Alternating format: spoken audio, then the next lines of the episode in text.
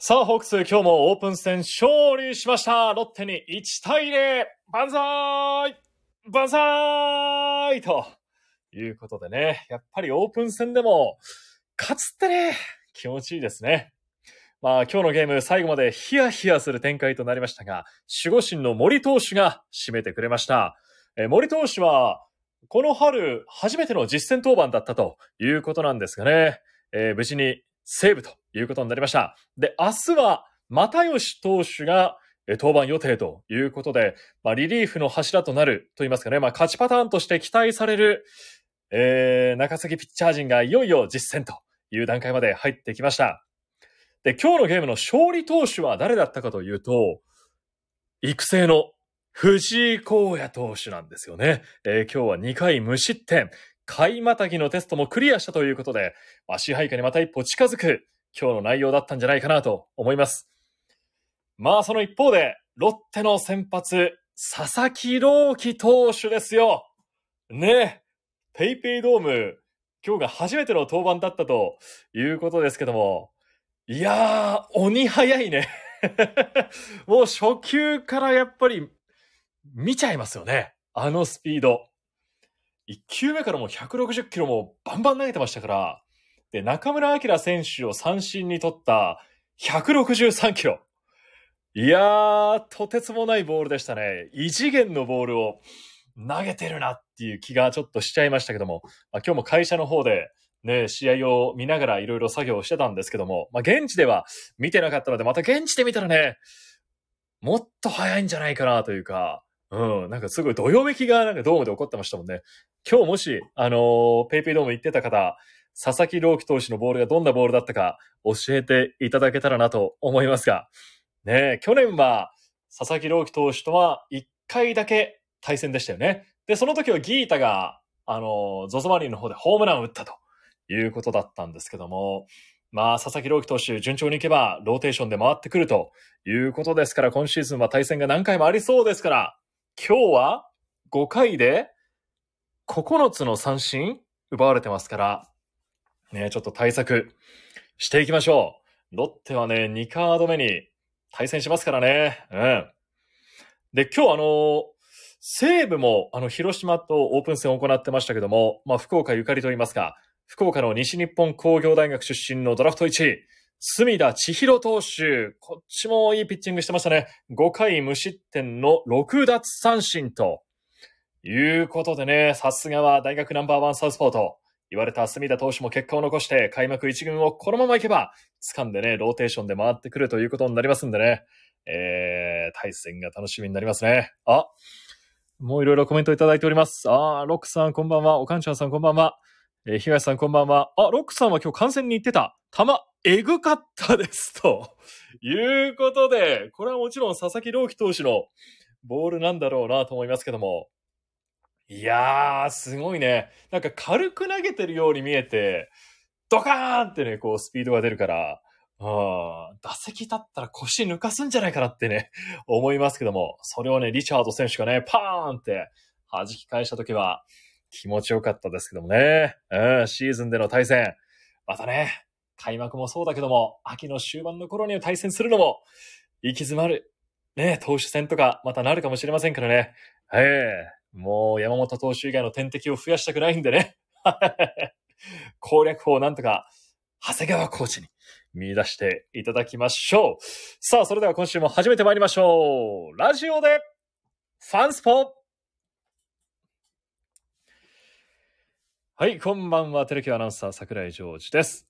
さあ、今日は2週間ぶりにテレビの方でファンファンスポーツ放送がありました。今日の特集はファンタスティックプレイキャンプ編ということで、春季キャンプの面白場面といいますかね、名場面、珍場面をお届けしたんですが、いやー、昨日ナレーション撮ったんですけど、そこまで知らなかったんですけど、筑後に逸材がいましたね、筑後に。もう一度聞いたら忘れられないハイトーンボイス。ねえ、育成8位ルーキー、佐久間拓人選手。ねえ、ラストラス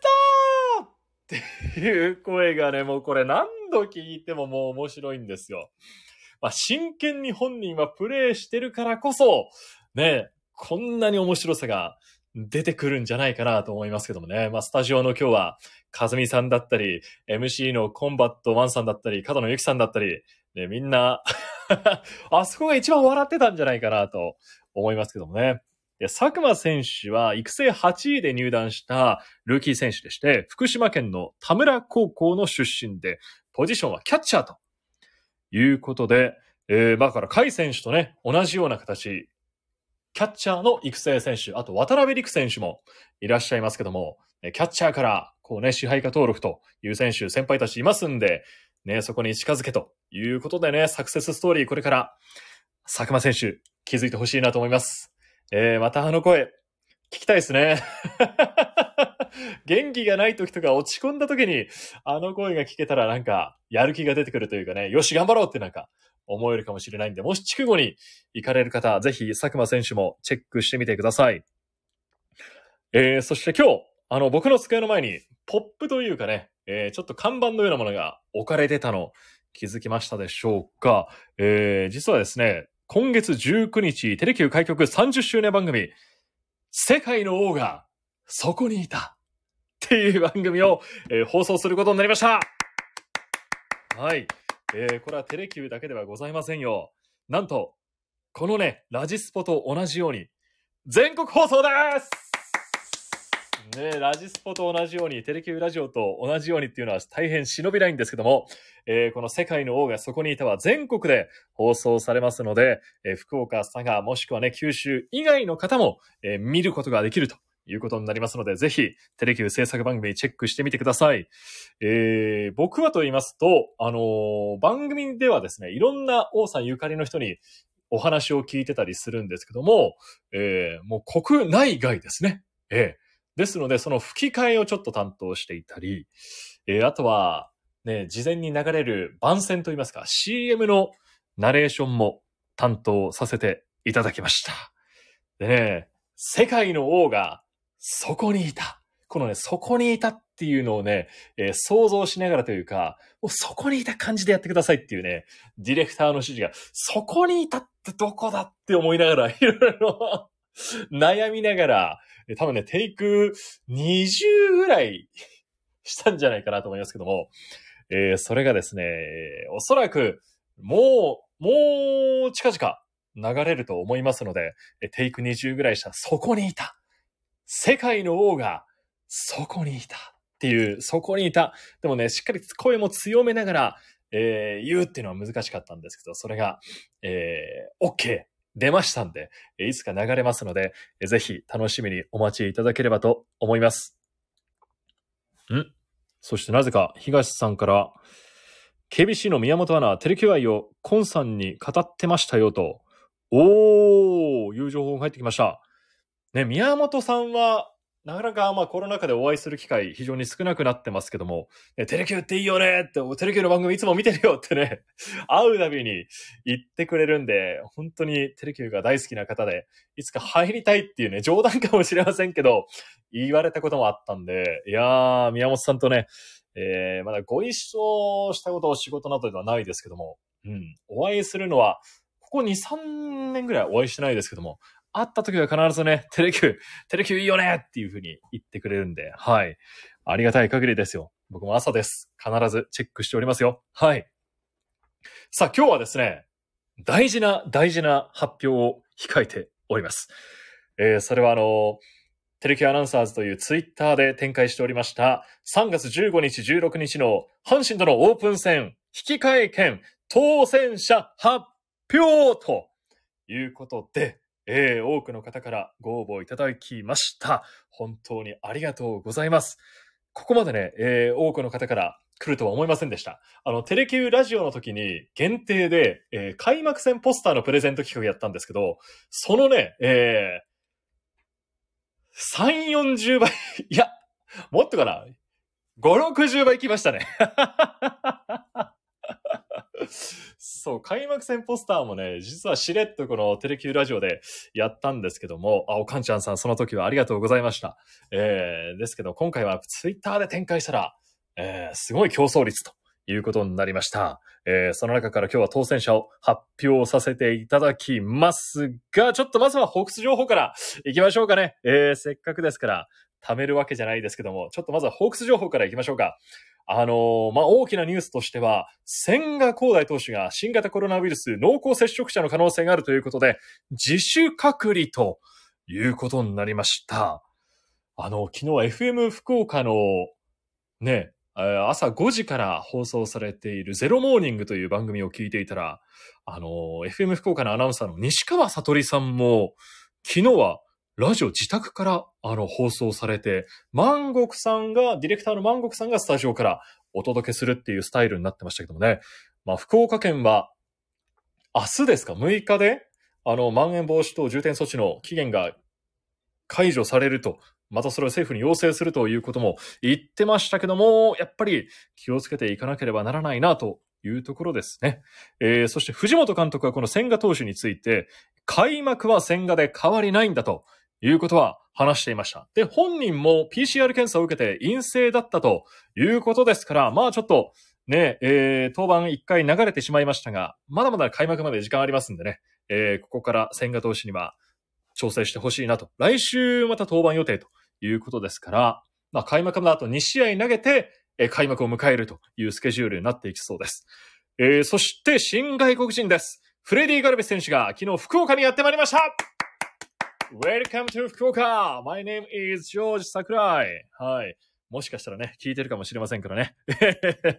ご挨拶だけはさせていただきました。えー9日に入団会見を行うということで、まあガルベス選手はメサ、メジャー109本塁打を放っているという両打ちの内野手と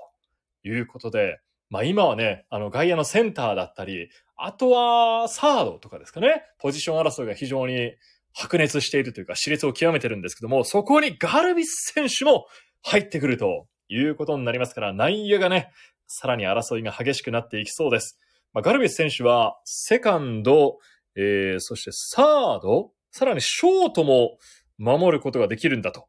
いう話ですよね。で、肩が非常に強いということで、で、バッティングも両打ちで、藤本監督は構想として、破壊力のある2番打者としてはどうかというような話もしていました。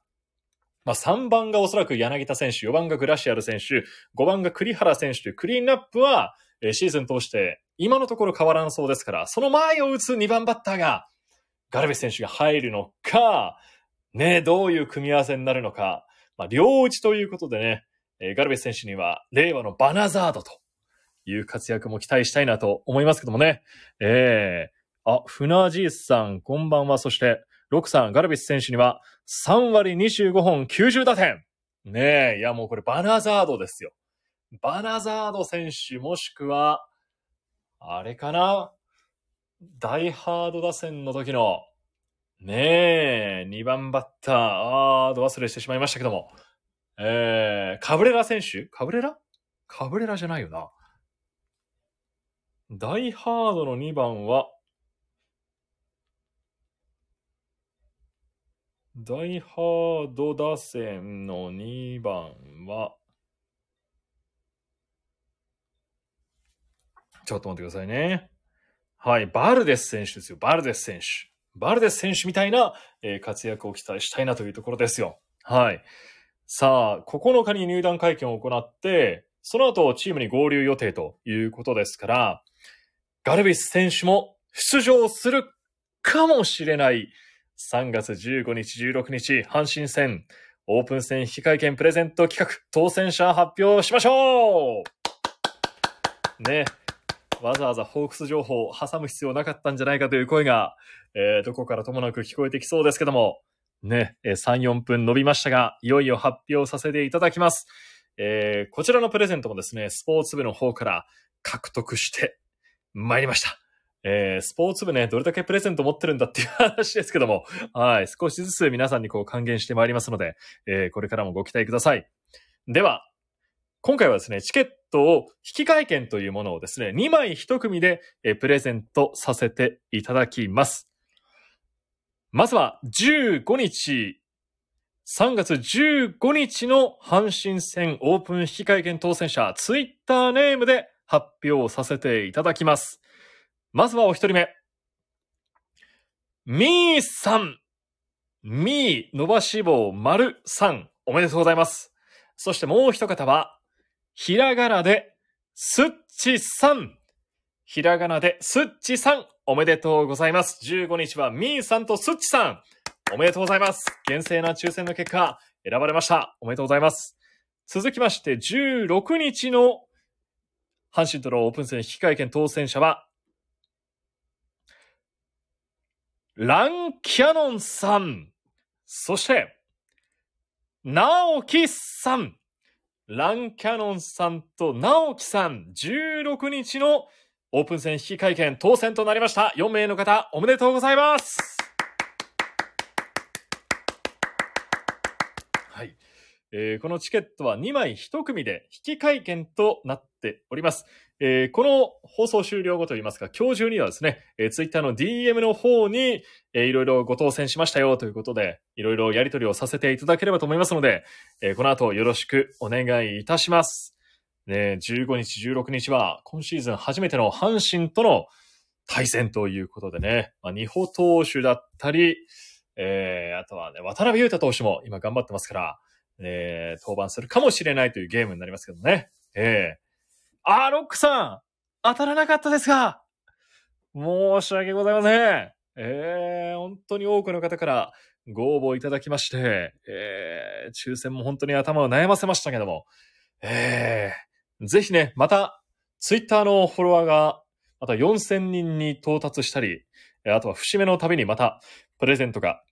できればなと思っておりますので、ぜひこれからもよろしくお願いいたします。で最後に今日は高校野球の情報もお伝えしましょうか。18日に開幕する選抜高校野球大会の組み合わせ抽選会が行われまして、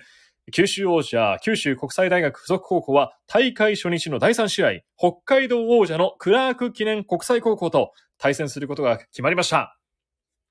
ねえ、いよいよ選抜も始まって、女子ゴルフのダイキンオーキッドレディースもね、沖縄の方で開幕しましたし、いろんなスポーツがさらに盛んになってくる。日に日にね、こう暖かくなってきて、福岡も先週とか先々週とか結構寒かったですけど、今はね、もう普通に最高気温が15度とか、ね、ポカポカ陽気というかね、暖かくなってきたんで、えー、過ごしやすくなってきましたけどもね。えー、そうそうそうそう、九州国際大附属は明治神宮大会では5対1でクラーク高校に勝ってますんで、またね、今回も勝って、弾みをつけて、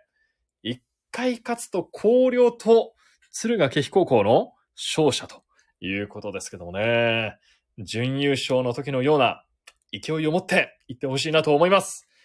そして女子ゴルフの話も先しちゃいましたけど、あの、前回コラボしました、琉球放送の片野くんが、おそらく、今ね、沖縄の方で、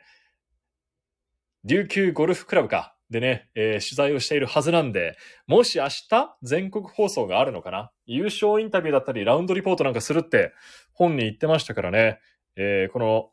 前回このラジスポに出ていただいた時は、だいぶね、ディレイというか、なかなか 会話が噛み合わなかったですけど、本当はね、えーそういうトラブルが、えーないことを願ってと言いますかね、えーうまく噛み合うようなね、インタビューをしてくれるはずなんで、えーお楽しみにお待ちいただければと思います。はい。えー今日はちょっといつもよりは短めのラジスポになりましたけども、えー当選者の皆様、この後ご連絡しますので、ぜひこれからお待ちください。そして外れてしまった方もですね、えーこれからまたプレゼント企画随時行っていきますので、これからもご期待いただければと思います。さあ、それでは3月5日のラジオでファンスポー通称ラジスポ、これでお別れとなります。今週もお聞きいただいてどうもありがとうございました。また来週お会いしましょう。あ、そうそうそうそう、ちょっと忘れました。ちょ、これ、あごめんなさい。これね、スポーツ情報じゃないんですけども、えー、明日の演芸させてもらえませんかに、えー、お茶ノーマという、えー、2022年注目のアイドルが出てきますので、ぜひこちらお見逃しなくお願いいたします。すいません。最後番宣でした。それでは、あビブラートさんありがとうございました。皆さんお疲れ様でした。ここで失礼いたします。